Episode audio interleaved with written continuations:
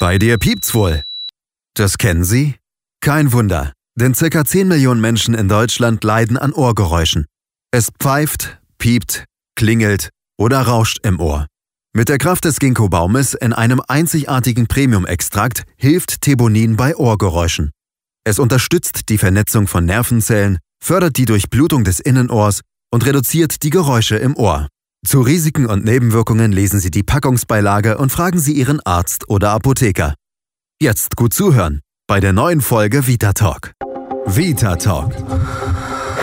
Fühlen, hören, verstehen.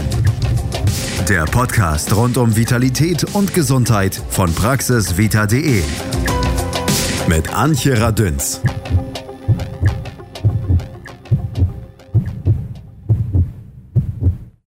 Piepsen, Rauschen oder Pfeifen im Ohr. Rund um die Uhr. Das muss einen doch verrückt machen. Laut der Deutschen Tinnitusliga, kurz DTL, gibt es über drei Millionen Menschen in Deutschland, welche ein lästiges Ohrgeräusch wahrnehmen und von ihrem Tinnitus gequält werden. Jeder vierte von uns soll sogar schon einmal unter diesen nervigen Geräuschen gelitten haben. Und während bei den meisten die Geräusche auch wieder weggehen, müssen dennoch viele Menschen, immerhin 70 Prozent der über 30-Jährigen in Deutschland, mit ihrem Tinnitus leben.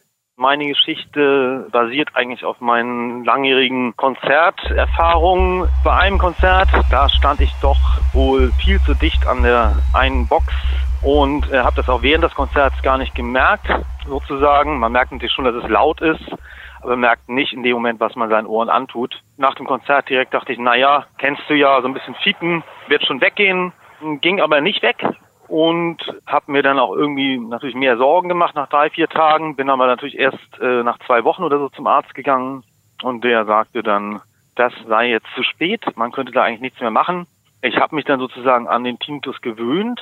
Ich habe anfangs dann nachts immer das Fenster aufmachen müssen, damit ich überhaupt Geräusche von draußen habe, um den, um sozusagen mich vom Tinnitus abzulenken. Zum Glück lebte ich in der Stadt. Jetzt äh, nehme ich ihn kaum noch wahr, außer wirklich in sozusagen schallisolierten Räumen. Dann höre ich ihn natürlich als höheres Fiepen, auch von der Frequenz her gleichbleibend. Mittlerweile ja, geht es mir damit eigentlich ganz gut und habe auch nie das Bedürfnis gehabt, jetzt deswegen zum Arzt zu gehen. Hallo, ich bin der Thomas. Ich bin 54 Jahre alt und ich habe seit 40 Jahren circa einen Tinnitus. Es hat alles angefangen mit einem Konzertbesuch ich stand viel zu dicht an den Lautsprechern und habe dann bei dem Konzertbesuch, waren die Ohren innerhalb Sekunden dicht, so ein ganz stumpfes äh, Hören war nur noch möglich, hatte einen leichten Ton, habe das aber leider nie von einem Arzt behandeln lassen, damals vielleicht auch nicht so gewusst, was da auf mich zukommt. Bin dann zur Bundeswehr gekommen, ein paar Jahre später musste da schießen, habe beim Schießen quasi mir die Ohren noch mehr kaputt gemacht und das trotz Ohrschutz. Seit der Bundeswehrzeit habe ich einen Dauerton und ein Dauerrauschen auf beiden Ohren. Ton und Rauschen, wobei der Ton von dem Rauschen überdeckt wird. Der Ton hat allerdings den Nachteil, dass er in einem Frequenzbereich liegt, so ein bis zwei Kilohertz, wo wir Menschen uns unterhalten. Dadurch höre ich relativ schlecht, was berufliche, aber auch private Implikationen auf mich hat, weil die Leute, ich bin 54, wie gesagt, ähm, nicht verstehen, warum ich so schlecht höre. Die halten das immer für einen Gag. Lustig ist ein Tinnitus jedoch überhaupt nicht für die Betroffenen. Tinnitus leitet sich übrigens aus dem Lateinischen ab und bedeutet so viel wie klingende Ohren. Hübsche Umschreibung für eine doch eher weniger hübsche Irritation im inneren Ohr. Doch stopp, da gehen wir lieber noch mal einen Schritt zurück. Aufbau und Funktion unserer Sinnesorgane ist zwar sich wiederholender Schulstoff von Klasse 3 an und wir haben alle Schnecke, Steigbügel, Amboss, Trompete und Hammer irgendwann mal in unseren Biologiehefter gemalt, aber so viel ist davon sicher nicht mehr parat, oder? Dafür gibt's glücklicherweise Experten, die uns mitnehmen in die Welt der Wissenschaft. In Ulm im Bundeswehrkrankenhaus finde ich den Oberst Arzt Professor Dr. Matthias Tisch. Er weiß quasi alles über Ohr, Tinnitus und Co. und ist jetzt unser kleiner Mann im Ohr und frischt noch einmal auf, wie es denn eigentlich funktioniert. Na, das Ohr ist eigentlich ein Wunderwerk der Evolution. Wenn Geräusche produziert werden, werden Schallwellen produziert. Diese Schallwellen werden dann äh, durch die Luft weitergetragen. Äh, am Schädel äh, prallen die dann an. An der Ohrmuschel werden sie gefangen und dann zum Ohr hingeleitet durch den Gehörgang aufs Trommelfell. Das Trommelfell wird in Schwingungen versetzt. Am Trommelfell selber hängen die Gehörknöchelchen. Das sind der Hammer, der Amboss und der Steigbügel. Der Steigbügel als kleinster menschlicher Knochen überträgt mit seiner Fußplatte diese mechanischen Schwingungen ins Innenohr. Da haben wir dann einen sogenannten Impedanzsprung. Das heißt, wir haben eine Umsetzung einer Luftleitung auf eine Flüssigkeitsleitung. Ähm, das, äh, der Schall wird also dann in einer Flüssigkeitssäule in der Innenohrflüssigkeit weitergeleitet und ähm, diese äh, Schwingungen, die dann dazu führen, dass die in der Schnecke befindlichen Haarzellen ausgelenkt werden, die folgen einem ganz strengen äh, Muster. Jede Frequenz wird in der Schnecke an einer anderen Stelle abgebildet. Die hohen Frequenzen ganz am Anfang der Schnecke, die tiefen Frequenzen ganz an der Spitze der Schnecke. Und diese Schwingung löst eine Haarzell Bewegung aus. Diese Haarzellen, die Haarsinneszellen werden also erregt. Dadurch kommt es zu einem Aktionspotenzial.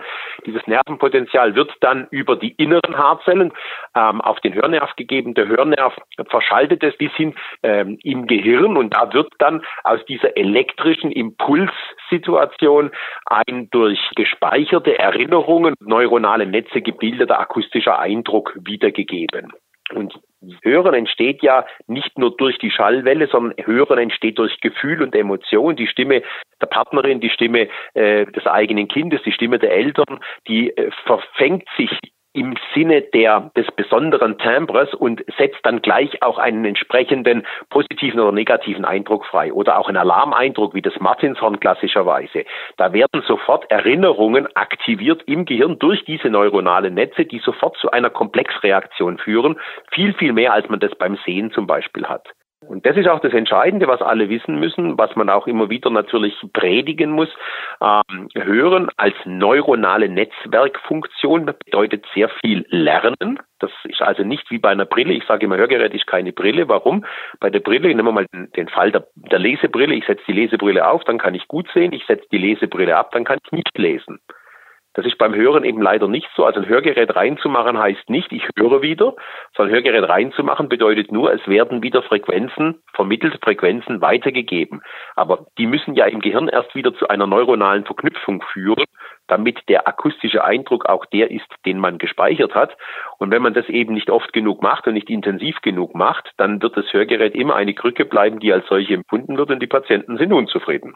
Unser Thema heißt ja Ohrgeräusche und wie viele davon sind eigentlich normal. Was ja. genau passiert denn eigentlich, wenn wir mehr hören, als wir es wollen?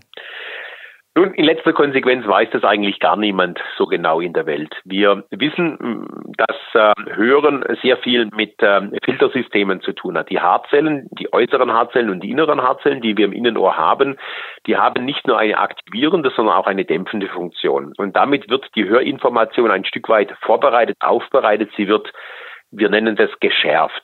Der Fachbegriff dafür ist die Diskrimination. Das heißt, wir wollen und wir müssen ja in der Lage sein, zum Beispiel im Störlärm Geräusche herausfiltern zu können. Wenn wir in einer Umgebung, zum Beispiel bei einer Party sind und wir haben äh, viele Stimmen, die durcheinander reden, dann ist es dem Hörgesunden problemlos möglich, sich mit dem Gegenüberliegenden zu unterhalten, ohne dass er durch diese Störgeräusche extrem beeinträchtigt wird. Der Hörkranke, sprich der Hochtonschwerhörige zum Beispiel, kann das nicht mehr. Bei dem fehlen schon eine ganze Reihe von Haarzellen und diese Diskrimination, die Schärfung des Hörens findet dort eben nicht mehr statt. Nun ist das Problem, dass diese Haarzellen eben nicht nach dem Alles- oder Nichts-Gesetz funktionieren. Es gibt also nicht nur Schwarz und Weiß, lebend oder tot, sondern die haben manchmal auch so eine Art Minima Vita, also eine Situation, in der sie eben nicht mehr richtig, aber auch noch nicht gar nicht mehr funktionieren.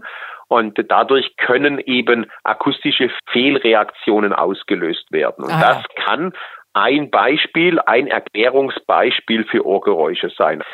Wichtig ist, Ohrgeräusche sind, und das muss man immer wieder betonen, primär eigentlich nichts Krankhaftes. Also jeder Mensch hat Ohrgeräusche, weil die zu unserem Hören, zu unserer akustischen Wahrnehmung dazugehören. Wie kann man das herausbekommen? Ganz einfach. Jeder kennt die Situation, wenn er mit den Eltern als Kind mal am Meer war dann hat die Eltern einem, wenn man nach Hause gefahren ist, eine Muschel geschenkt und haben dann gesagt, die hältst du jetzt ans Ohr und wenn du da reinhörst, dann hörst du das Rauschen des Meeres, das begleitet dich jetzt auf dem Heimweg und du denkst an den Urlaub. Ist natürlich eine tolle Geschichte, funktioniert aber mit Joghurtbecher genauso. Ist bloß nicht so schön. Warum? Weil unser Ohr natürlich Schallwellen auch nach außen abgibt. Und wenn ich diese Schallwellen auffange mit einem Resonanzkörper, Joghurtbecher, Glas, Muschel, dann werden die sozusagen gefangen, verstärkt und wieder aufs Ohr zurückgegeben. Mhm. Und das ist das Grundrauschen, also quasi der Grundtinnitus unseres Hörens. Und den kann ich hörbar machen durch so einen Mechanismus beispielsweise. Mhm. Warum höre ich das nicht? Weil wir Filtersysteme haben, die funktionieren, weil ich abgelenkt bin, weil ich meinen Aufmerksamkeitsfokus nicht auf dieses Geräusch lege, sondern weil ich auf viele andere Dinge fokussiert bin. Wenn sich diese Filtersysteme jetzt ändern, klassisches Beispiel Hörsturz oder Infekt oder Schnupfen oder akutes Knalltrauma, dann ändert sich sozusagen die Aufbereitung und die Verarbeitung der Hörsignale. Und dann werden plötzlich diese Geräusche, die bis zu einem bestimmten Teil eben auch normal sind, werden plötzlich hörbar, mhm. weil die Filtersysteme nicht mehr funktionieren. Und wenn jetzt der Aufmerksamkeitsfokus plötzlich auf diesem Geräusch und nicht mehr auf der akustischen Information liegt, dann wird es fehlfixiert und dann wird aus einem eigentlich normalen Geräusch ein störendes Ohrgeräusch, sprich ein Tinnitus. Und wann spricht man von subjektiven und wann von objektiven Tinnitus, Herr Dr. Tisch? Objektive Tinnitusformen sind Tinnitusformen, die auch der externe, der Außenstehende objektivieren kann. Also das heißt, ich wenn ich das Klingeln vom Opa selber auch höre. genau, ja, klassisch ausgedrückt. Oder ganz einfach, wir haben manchmal äh, eine Fehlfunktion der Mittelohrstellmuskeln. Die Gehörknöchelchen werden mit Muskeln im Mittelohr festgehalten, dass sie nicht frei unkontrolliert schwingen können. Und wenn einer dieser Mittelohrmuskeln einen Krampf hat, einen Myoklonus, ähm, dann wird er sich ganz schnell bewegen und dadurch wird ein Klacken am Trommelfell hörbar. Und das kann man manchmal mit bloßem Ohr, manchmal mit Stethoskop tatsächlich objektiv hören. Und das hört dann nicht nur der Patient, sondern das höre ich auch. Und ein mhm. subjektives Ohrgeräusch ist eben ein Geräusch, was ich tatsächlich nur selber wahrnehme, was außer mir niemand anderer hört. Sie haben ja vorhin gesagt, es ist nicht so besonders schlimm, wenn das mal vorkommt. Und eigentlich ist ein Tinnitus auch nichts Besorgniserregendes. Dann gibt es aber nun was, was mich besorgt. Also dieser subjektive Tinnitus, der mich dann stört. Oder der dauerhaft bleibt. Wir haben eingangs zwei Geschichten von Patienten, die sagen, sie haben seit Jahrzehnten einen Tinnitus. Das stelle ich mir ganz schrecklich vor. Wann sollte man zum Arzt, wenn man Ohrgeräusche hat? Na, das sind jetzt viele Fragen auf einmal. Vielleicht ähm, fangen wir ganz hinten an. Sie sagten selber gerade, stelle ich mir ganz schrecklich vor. Genau das ist das Problem. Problem. In unserer Gesellschaft ist Tinnitus negativ behaftet. Das heißt, wenn jemand sagt, ich habe Ohrgeräusche, dann wird die Umgebung fast ausnahmslos sagen, um Gottes Willen, das ist ja furchtbar, das ist ja, ja Katastrophe, ich, ich würde ja wahnsinnig werden, ich würde mich vor Münster stürzen. Also man, man, man, man assoziiert es ja immer mit Stress, mit Hektik, mit wenig Zeit, mit sehr viel Druck und mit sehr viel Leidensdruck auch. Das muss ja nicht so sein. Also bei den Inkas äh, gab es Menschen mit Ohrgeräuschen, die waren Heilige, weil die hörten die Stimme Gottes. Ah. Und äh, die wurden entsprechend hofiert, die wurden entsprechend behandelt, die hatten Häuser, in denen sie umsonst wohnen durften, in denen sie auch äh, versorgt wurden. Ich glaube nicht, dass sie Leidensdruck mit ihrem Tinnitus hatten. Das ist mir ein ganz wichtiger Punkt. Also Tinnitus bedeutet ja jetzt nicht gleich, dass ich dadurch in Anführungszeichen wahnsinnig werde. Ja, viele Menschen haben Kopfschmerzen, Migräne, Bauchschmerzen. Jeder hat so sein psychovegetatives Ventil. Mhm. Bei manchen Menschen mag das der Tinnitus sein und das muss nicht unbedingt dann negativ assoziiert sein, sondern es kann auch sein, das ist dein Signal. Jetzt solltest du mal wieder ein bisschen aussteigen, mal ein bisschen autogenes Training machen oder mal ein Wochenende mal ausschlafen, nicht Party machen und dann geht der Tinnitus auch wieder zurück. Also die Intensitätsschwelle des Tinnitus kann man auch als Stressmarker begreifen und positiv für sich selbst selber einsetzen. Aber es ist natürlich schon so, wenn ein Tinnitus erstmalig auftritt, wenn man das das erste Mal hat, dann ist das erstmal etwas, was man wahrnimmt. Und wenn der nicht verschwindet, also wenn der über Nacht bleibt, am nächsten Tag immer noch da ist, dann ist es schon so, dass man das einfach auch ärztlich abklären lassen sollte. Kurzzeitige Ohrgeräusche, kurzzeitiges Zufallen des Ohres, ein kurzzeitiges schlechter Hören, das hat fast jeder Mensch immer mal wieder über den Tag oder über die Woche hinweg. Das ist nicht ungewöhnlich. Das kann mit der Ohrtrompete zusammenhängen, dass die eben zugeht. Also dem würde ich jetzt keine übergroße Bedeutung beimessen. Mhm. Aber wenn ein, wenn ein Ohrgeräusch bleibt, wenn das also mal mehr als 24 oder mehr als 48 Stunden besteht, wenn es unangenehm ist, wenn es grell pfeift oder wenn es einfach stört, dann ist sicherlich ein guter Punkt, eine ärztliche Abklärung in die Wege zu leiten, weil, und das ist eben auch wichtig, und das darf man dann auch nicht dramatisieren, man darf es aber auch nicht bagatellisieren, weil eben auch fassbare pathologisch-anatomische Probleme dahinter stecken können. Also insofern, äh, man muss halt fairerweise sagen, wenn man alle Tinnitus-Patienten in einen großen Topf wirft und die abklärt und alles äh, untersucht, dann wird man in mehr als 85, eher 90 Prozent der Fälle zum idiopathischen Tinnitus kommen. Also man wird keine fassbare Ursache für diesen Tinnitus finden, sondern man wird feststellen, dass das jetzt eben ein Tinnitus auf Basis einer altersentsprechenden Normalbefundsituation ist. Mhm. Aber trotzdem gibt es von der Deutschen Tinnitusliga Zahlen wie 70 Prozent aller Menschen über 30 haben einen Tinnitus oder zumindest mal einen gehabt, weil es gibt ja auch welche, da verschwinden die Geräusche wieder. Das finde ich aber doch eine erschreckend hohe Zahl. Das erschreckt mich jetzt gar nicht, weil ich ja vorhin sagte, jeder Mensch hat Ohrgeräusche. Ohrgeräusche sind was Normales, sie gehören zu uns und wenn die Filtersysteme funktionieren, nehme ich es halt nicht wahr. Ich will es Ihnen an einem anderen Beispiel plastisch darlegen. Gerne. Den normalen Herzschlag nehmen wir nie wahr. Den hören wir nicht und wir fühlen ihn nicht. Warum? Weil wir haben uns an den gewöhnt und er ist normal. Wann hören wir ihn? Wenn Sie plötzlich eine Arrhythmie entwickeln, ja, also ein, wenn das Herz nicht mehr regelmäßig schlägt, dann nehmen Sie es plötzlich wahr, weil das ist etwas, was unsere Routine und was unsere gelernten Muster unterbricht. Und dann werden Sie plötzlich darauf fokussiert. Und so ist beim Tinnitus eben auch. Also den normalen Tinnitus, den wir jetzt nicht hören, also das Grundrauschen der Hörrinde, das nehmen wir nun nicht wahr.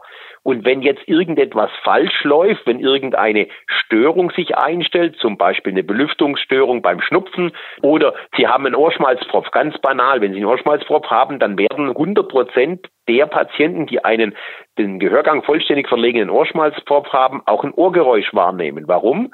Klassisches Beispiel, wie ich es vorhin gesagt habe, mit dem Joghurtbecher oder der Muschel. Die Abstrahlung des Schalls nach außen ist unterbrochen, also nehmen Sie Ihre eigene Schallabstrahlung wieder wahr. Mhm. Und deswegen erschrecken mich solche Zahlen jetzt nicht mit 70 Prozent, weil vorübergehende Ohrgeräusche, das ist nicht unser Geschäft und das ist auch nichts, wo man somatisieren sollte.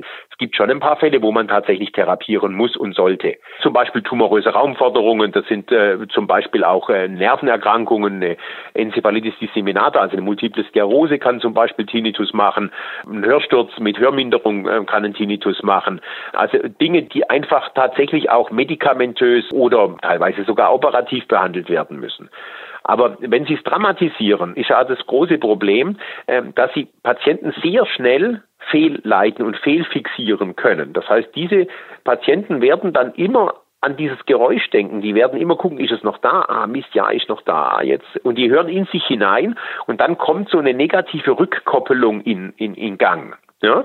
Und diese negative Rückkoppelung, die wollen wir nicht, sondern wir wollen ja, dass die, der Aufmerksamkeitsfokus weg vom Tinnitus kommt. Das sind ja auch die Therapieprinzipien des sogenannten Retrainings, ja. äh, einer Therapieform, die beim chronischen Tinnitus eingesetzt wird, dass sie eben sich nicht mehr mit ihrem Aufmerksamkeitsfokus auf das Geräusch, sondern auf alles andere stürzen und damit den Tinnitus wieder im Hintergrund rauschende Hörrinde verlieren können. Mhm, da sind wir ja schon fast bei den Begleitfolgen des Tinnitus, ne? denn mhm. äh, unser Patient, der auch erzählt hat, dass er tatsächlich schon seit 40 Jahren Tinnitus hat, der erzählt ja. eben auch davon, ja, und ich höre halt dadurch auch ein bisschen schlecht und dann sind die Menschen mir gegenüber oft ein bisschen erstaunt oder manchmal auch sehr distanziert, weil sie denken, ja, der ist doch noch nicht so alt, wieso hört er nicht richtig?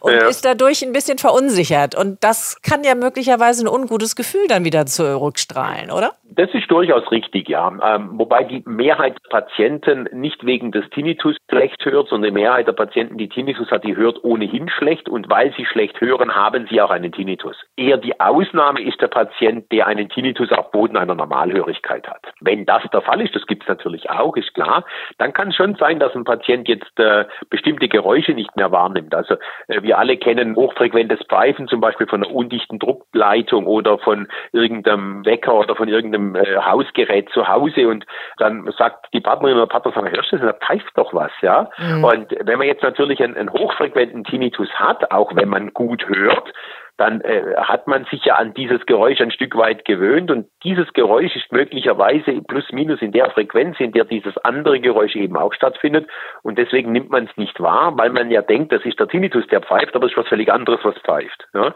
Das ist also die Erklärung bei der Normalhörigkeit, bei der zunehmenden altersbegleitenden Schwerhörigkeit ist es eben so, dass diese soziale Deprivation, dieses Rückzugsverhalten, das entsteht nicht durch den Tinnitus im Vordergrund, das entsteht auch durch den Tinnitus, aber im Vordergrund entsteht es durch die, durch die Fehlhörigkeit, durch die Schwerhörigkeit, weil die Patienten einfach nachfragen müssen, das ist denen unangenehm und die wollen dann eben nicht den Eindruck erwecken, sie würden nicht zuhören, sie wären nicht aufmerksam, sie wären sozusagen dem Gegenüber nicht zugewandt. Also das beobachten wir ja ganz häufig, aber das beobachten wir auch ohne Tinnitus. Also das ist jetzt kein Tinnitus-eigenes Symptom, sondern das ist die Kombination aus Fehl- und Schwerhörigkeit und Tinnitus. Was können denn Patienten, die das Gefühl haben, da ist ein Ton oder ein Klingeln oder ein Summen, was mich stört, selbst tun, um das möglicherweise zu verbessern? Gibt es überhaupt die Möglichkeit, sich selbst zu heilen? An allererster Stelle, äh, und das ist auch nochmal wichtig zu betonen, steht natürlich äh, bei einem Patienten, der über längere Zeit über Ohrgeräusche klagt, ich sagte vorhin ja 24, 48 Stunden, so die ärztliche Abklärung. Also der Ausschluss einer wie auch immer zu behandelnden, objektivierbaren Krankheitsproblematik. Die beste Therapie beim Tinnitus ist natürlich immer die Selbstverantwortlichkeit, also das, das Annehmen und das Realisieren, dass das, wenn man abgeklärt hat und festgestellt hat, es gibt keinen objektivierbaren Grund dafür, wenn man diese Erklärung Erklärungen bekommt, die ich jetzt auch ein Stück weit gegeben habe, dass man dann versucht, eben den Tinnitus nicht in den Mittelpunkt seines Erlebens zu rücken. Das kann man zum Beispiel machen, indem man Musik im Hintergrund spielen lässt oder indem man Zimmerspringbrunnen laufen lässt oder indem man andere äh, Geräuschquellen hat, die einen ablenken, sodass der Aufmerksamkeitsfokus nicht auf dem Tinnitus liegt. Wenn der Tinnitus sehr frisch ist, also wenn wir uns über einen akuten Tinnitus unterhalten, innerhalb der ersten Tage oder auch der ersten Wochen, haben wir natürlich auch äh, medikamentöse Möglichkeiten. Wir wissen bis heute nicht, was das Korrelat des Tinnitus quasi im menschlichen Körper ist. Also ist das eine Entzündungsproblematik, ist das eine Durchblutungsproblematik, ist das eine wie auch immer geartete Elektrolytverschiebung. Das kann man nicht sagen, das hat man bis heute auch nicht reproduzieren können. Deswegen setzen alle Therapieansätze, die wir haben, auf die wahrscheinlichste Hypothese, nämlich auf die Verbesserung der Durchblutung. Mhm. Man geht davon aus, wenn man Tinnitus wird häufig bei Stress hervorgerufen, und dazu gehört die Durchblutungsminderung, weil Durchblutungsminderung Engstellen der Gefäße bedeutet ja auch Stress. Und wenn man jetzt die Gefäße eben weitermacht oder wenn man Medikamente gibt, die Durchblutung in engen Gefäßen optimieren, weil die Verformbarkeit der roten Blutkörperchen besser wird beispielsweise, dann hat man die Chance, Sauerstoff wieder in diese relativ schlecht versorgten Bereiche zu transportieren und dann dadurch vielleicht zu erreichen, dass diese Haarzellen, die geschädigt sind, wieder regeneriert werden, wieder funktionieren und damit auch das Geräusch weg ist.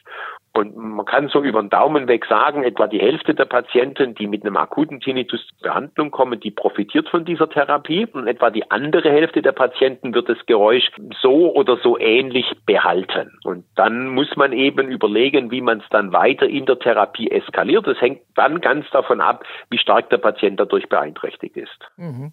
Ich werde sie immer in Erinnerung halten, weil dieses Beispiel mit der Muschel und dem Joghurtbecher, das wird mir jetzt nicht mehr aus dem Kopf gehen. Wobei ich die Muschel schöner finde als den Joghurtbecher. Viel schöner, viel schöner, absolut.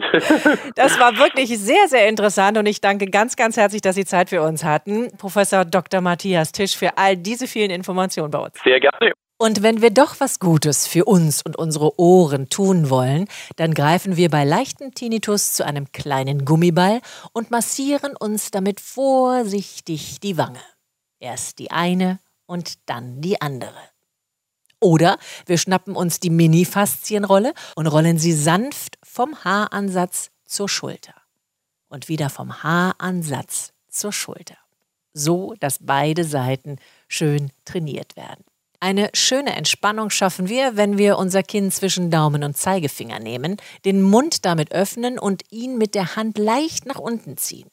Gerne zwei Minuten halten und beliebig oft wiederholen. Zum Schluss neigen wir den Kopf vorsichtig und langsam, erst mit dem rechten Ohr zur Schulter, dann mit dem linken. Tja, und schon der gute alte Goethe wusste um die Zauberkraft der Ginkgo-Pflanze und schrieb wie sollte es auch anders sein, seiner späten Liebe Marianne von Willemer im September 1815 das Gedicht Ginkgo biloba. Dieses Baums Blatt, der von Osten meinem Garten anvertraut, gibt geheimen Sinn zu kosten, wie's den Wissenden erbaut. Ist es ein lebendig Wesen, das sich in sich selbst getrennt, sind es zwei, die sich erlesen, dass man sie als eines kennt. Solche Fragen zu erwidern, fand ich wohl den rechten Sinn. Fühlst du nicht an meinen Liedern, dass ich eins und doppelt bin? Entscheide nun jeder selbst, von Thebonin bis Goethe, was besser entspannt. Fakt bleibt, die Silberaprikose, was Ginkgo im asiatischen Raum bedeutet, ist bekannt für seine entzündungshemmenden, antioxidativen, plättchenbildenden und durchblutungsfördernden Effekte. Noch mehr Zauber beschreibt Ulrich Peters in seinem kleinen feinen Büchlein Das Märchen vom Ginkgoblatt. Dann ist, wie Professor Tisch schon sagte, der Tinnitus auf einmal nur noch Nebensache. Mehr Infos gibt's hier auf praxisvita.de zum Thema. Wir hören uns immer mittwochs mit einem neuen Vita Talk. Ich bin Antje Radüns. Passen Sie gut auf sich auf. Vita Talk. Fühlen, hören, verstehen. Der Podcast rund um Vitalität und Gesundheit von praxisvita.de. Ihr habt Fragen oder kennt vielleicht einen interessanten Krankheitsfall? Dann mailt uns an podcast.praxisvita.de. Haben Sie alles ohne allzu viele Störgeräusche gehört? Gut. Und wenn es doch einmal rauscht und piepst? Bei Ohrgeräuschen natürlich Thebonin. Pflanzlich und gut verträglich. Zu Risiken und Nebenwirkungen lesen Sie die Packungsbeilage und fragen Sie Ihren Arzt oder Apotheker. Schatz, ich bin neu verliebt. Was? Da drüben. Das ist er. Aber das ist ein Auto. Ja, eben. Mit ihm habe ich alles richtig gemacht. Wunschauto einfach kaufen, verkaufen oder leasen. Bei Autoscout24. Alles richtig gemacht.